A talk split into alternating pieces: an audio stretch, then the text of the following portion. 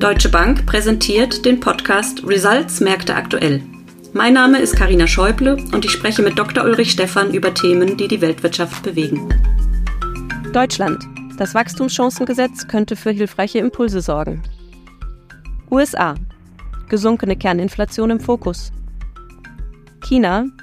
Bundesregierung verkündet China-Strategie.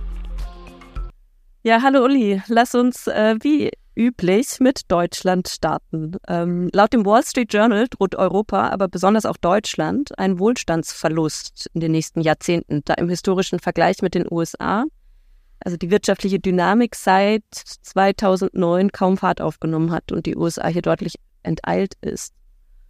Ähm, hinzu kommt, dass die Energiepreise, also besonders Strom, in Deutschland viel zu hoch sind und somit ein bedeutender Wettbewerbsnachteil im internationalen Vergleich entsteht. Dies hat alles Auswirkungen auf die Investitionsentscheidungen der Wirtschaftsteilnehmer und hier ist eine deutliche Richtung zugunsten der Vereinigten Staaten zu erkennen. Nun hat Finanzminister Lindner ein Wachstumschancengesetz auf den Weg gebracht bzw. in die Ressortabstimmung gegeben. Erwartest du hiervon die erforderlichen Impulse?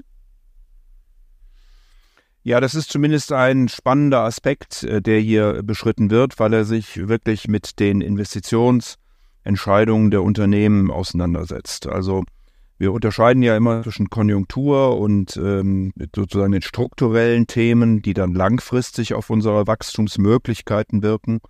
Konjunkturell sieht es äh, sicherlich äh, bescheiden aus. Wir haben gerade jetzt die Stimmungsindikatoren der Wirtschaft gekriegt und vor allen Dingen im verarbeitenden Gewerbe sind wir also nochmal weiter runtergefallen. Da zeigt man da, oder da sieht man natürlich, dass diese ganzen Diskussionen für Unsicherheit sorgen, politischer Art, dass äh, die Energiepreise, wir haben gerade gehört aus der chemischen Industrie, dass 16,5 Prozent weniger produziert worden ist im ersten Halbjahr. Also das sind schon Sachen, äh, die man auch ernst nehmen muss. Und insofern würde ich sagen, dass dieses Wachstumschancengesetz zumindest mal in die richtige Richtung geht. Es hm, ist ja noch ein Referentenentwurf. Es geht jetzt in die Ressortabstimmung, also von daher muss man vorsichtig sein, was denn dann am Ende auch übrig bleibt.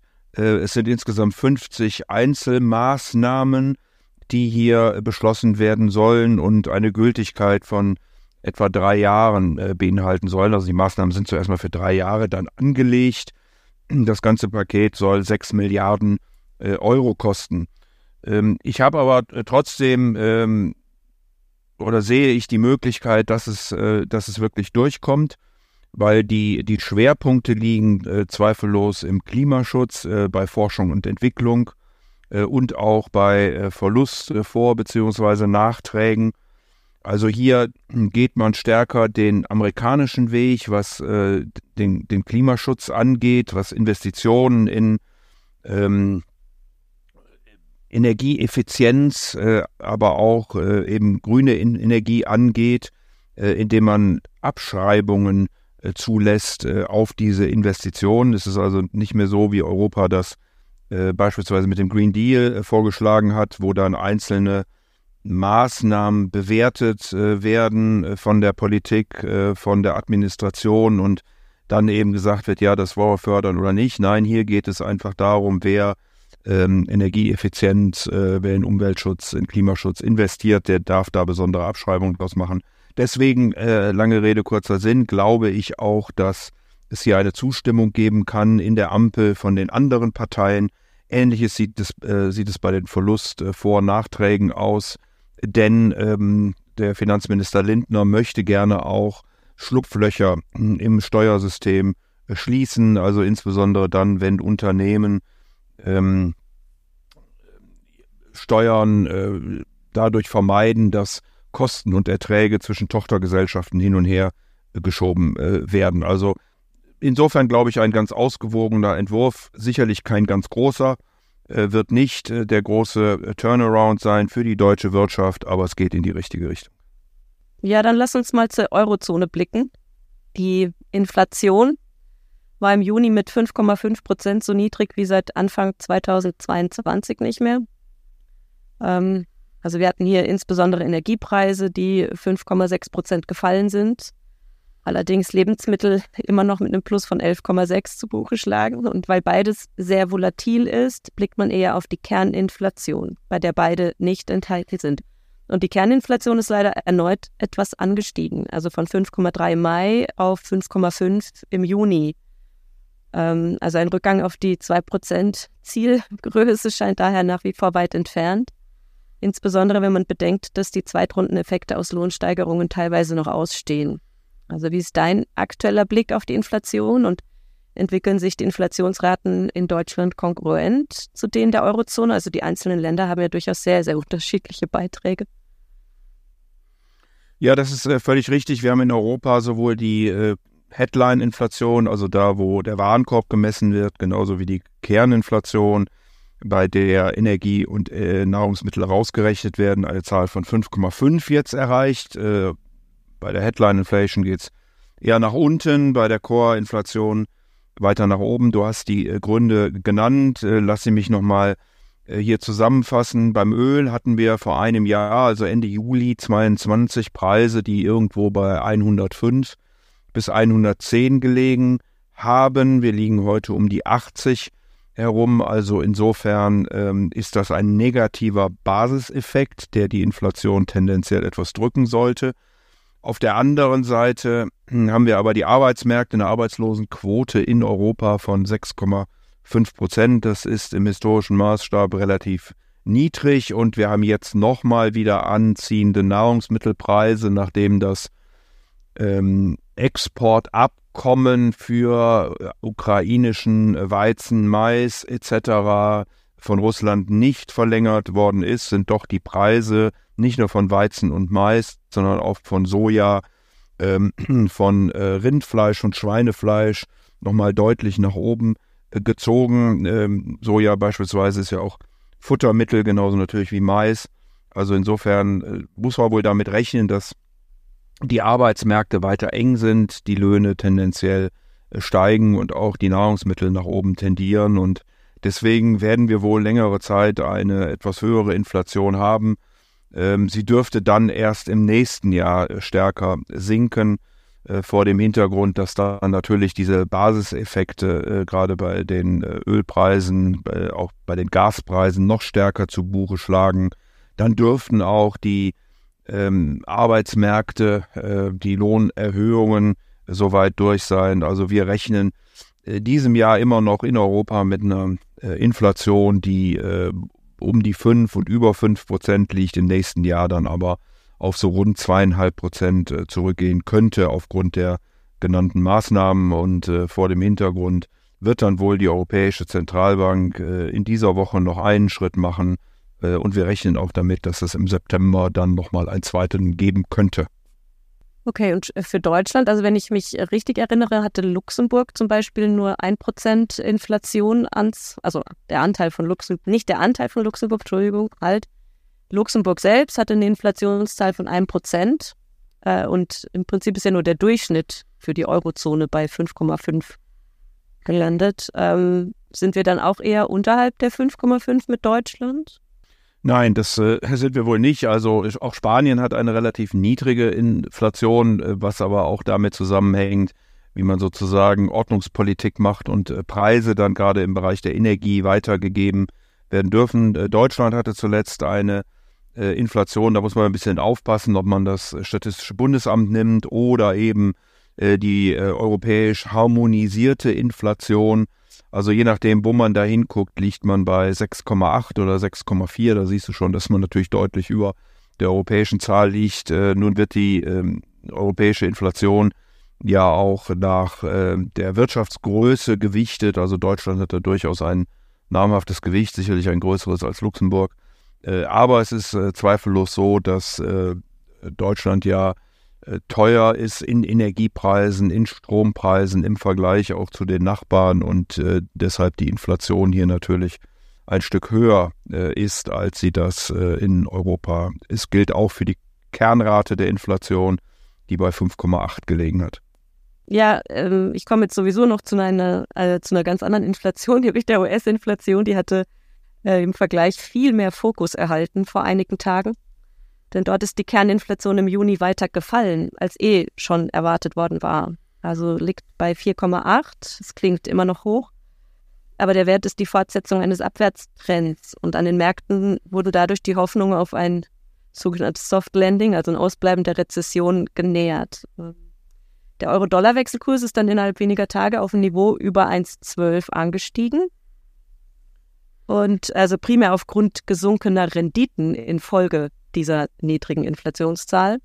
Ähm, dennoch hat die Fed ihr Ziel noch nicht erreicht und hätte bei Ausbleiben einer Rezession weiteren Spielraum für eine restriktive Geldpolitik. Ähm, rechnest du vor diesem Hintergrund eher mit einer Erholung des Dollars oder einem weiteren Anstieg in Richtung 1,15 und darüber hinaus? Also ich versuche mal vorne anzufangen, Karina. Äh, Wir haben ähm, die sogenannten Surprise-Indizes. Da wird gemessen, bei volkswirtschaftlichen Daten, wie werden sie erwartet und werden diese Erwartungen getroffen, äh, übertroffen oder, oder äh, unterschritten. Und hier konnte man schon in den letzten Wochen sehen, dass die äh, volkswirtschaftlichen Erwartungen eher positiv überrascht haben, ähm, beziehungsweise die Daten die Erwartungen überrascht haben in den Vereinigten Staaten. Ähm, das hat schon dazu geführt, dass der ein oder andere gesagt hat, naja, die Rezession, wenn sie denn kommt, wird zumindest keine dramatische werden in den Vereinigten Staaten. Äh, möglicherweise kann sie sogar ganz vermieden werden. Mit den niedrigeren Inflationszahlen, die du äh, genannt hast, wird natürlich auch der Druck auf die amerikanische Notenbank kleiner, die Zinsen noch weiter anheben zu müssen. Wir rechnen damit und der Markt preist das im Moment ein, dass es in dieser Woche noch einen Zinsschritt geben wird, dann auf 5,25 äh, bis 5,5 und der Markt geht davon aus, dass die Fed dann auf diesem Niveau zuerst mal einige Zeit verharren wird, aber keine weiteren Zinsschritte macht. Das ist nicht in Stein gemeißelt, da müssen wir sicherlich sehr genau darauf achten, was Jerome Paul in der Pressekonferenz äh, sagen wird, aber ähm, der Markt preist das im Moment ein und es ist auch nicht sehr unplausibel, dass er das tut.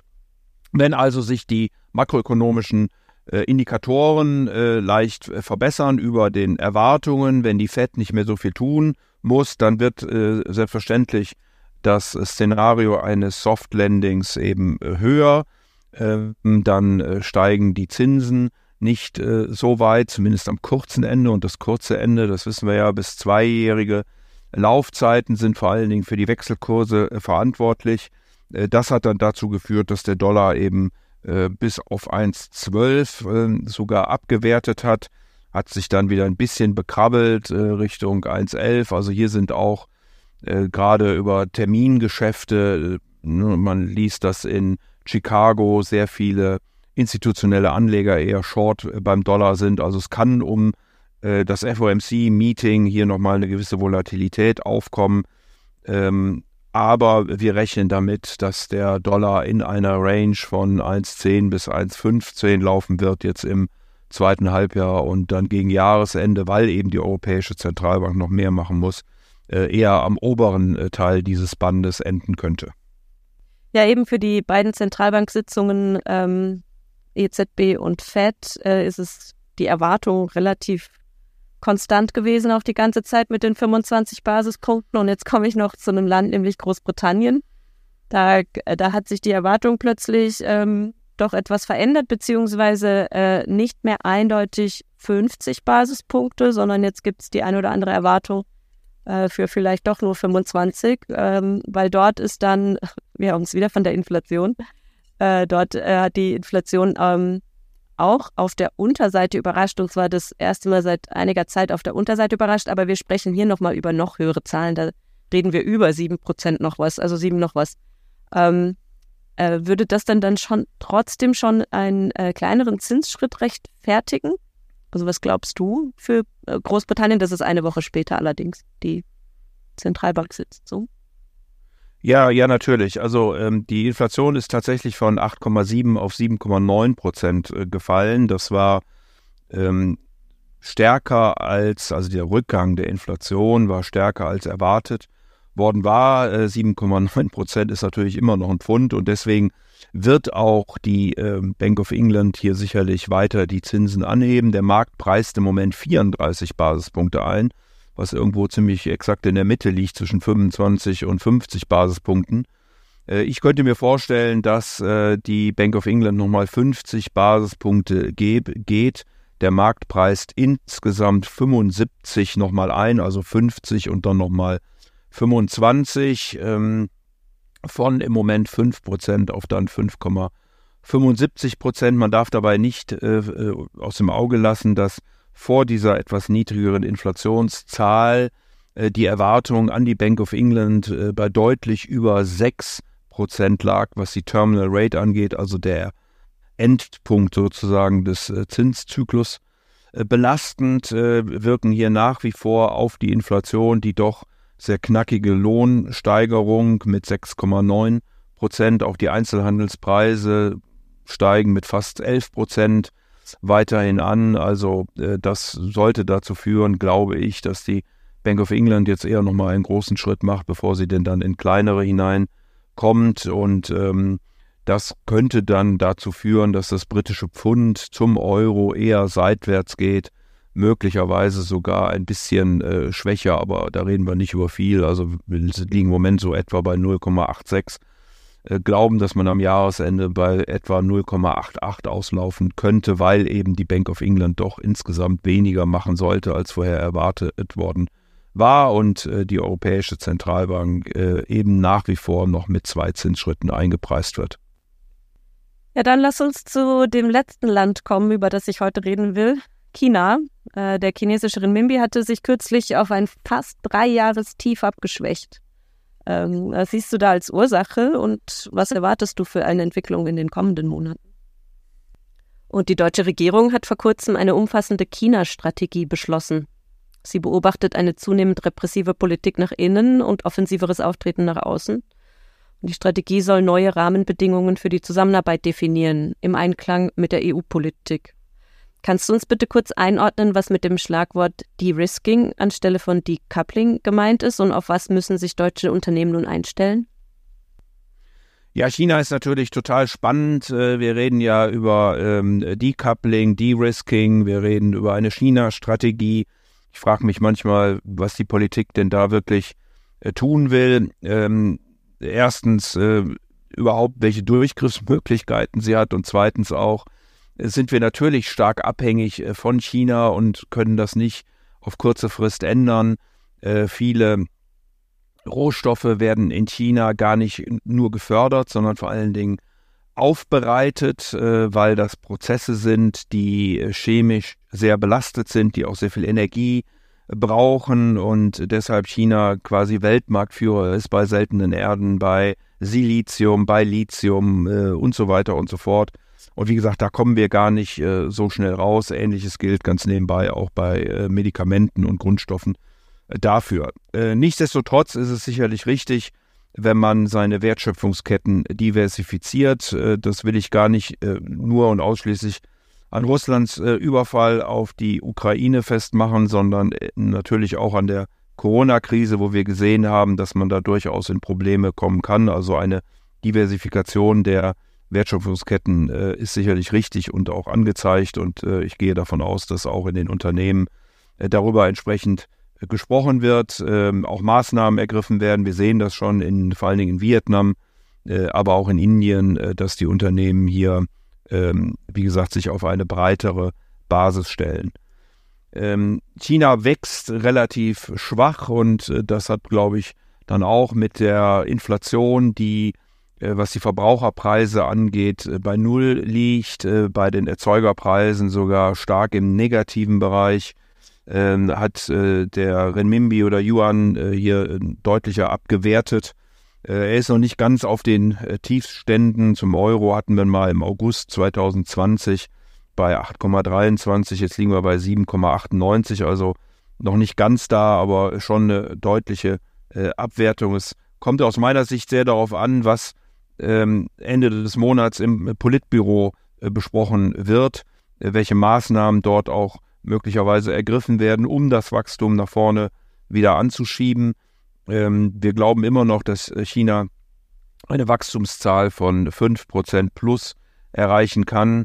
Äh, die 6%, die am Jahresanfang mit den Öffnungen mal erwartet äh, worden waren, äh, werden wohl nur noch schwer erreichbar sein, weil das erste Halbjahr wahrscheinlich äh, insgesamt doch etwas äh, schwächer gelaufen ist. Aber ähm, wie gesagt, man wird äh, vorsichtig, man wird auch da keinen ganz großen Big Bang machen, aber vorsichtig äh, wird man äh, stimulieren und äh, das Wachstum anschieben. Und deswegen glaube ich, dass auch die Volksrepublik ähm, hier ähm, im zweiten Halbjahr stärker wachsen dürfte und äh, dann sollte zumindest der äh, Yuan nicht mehr so stark zur Schwäche neigen, wie wir das in den letzten Wochen gesehen haben.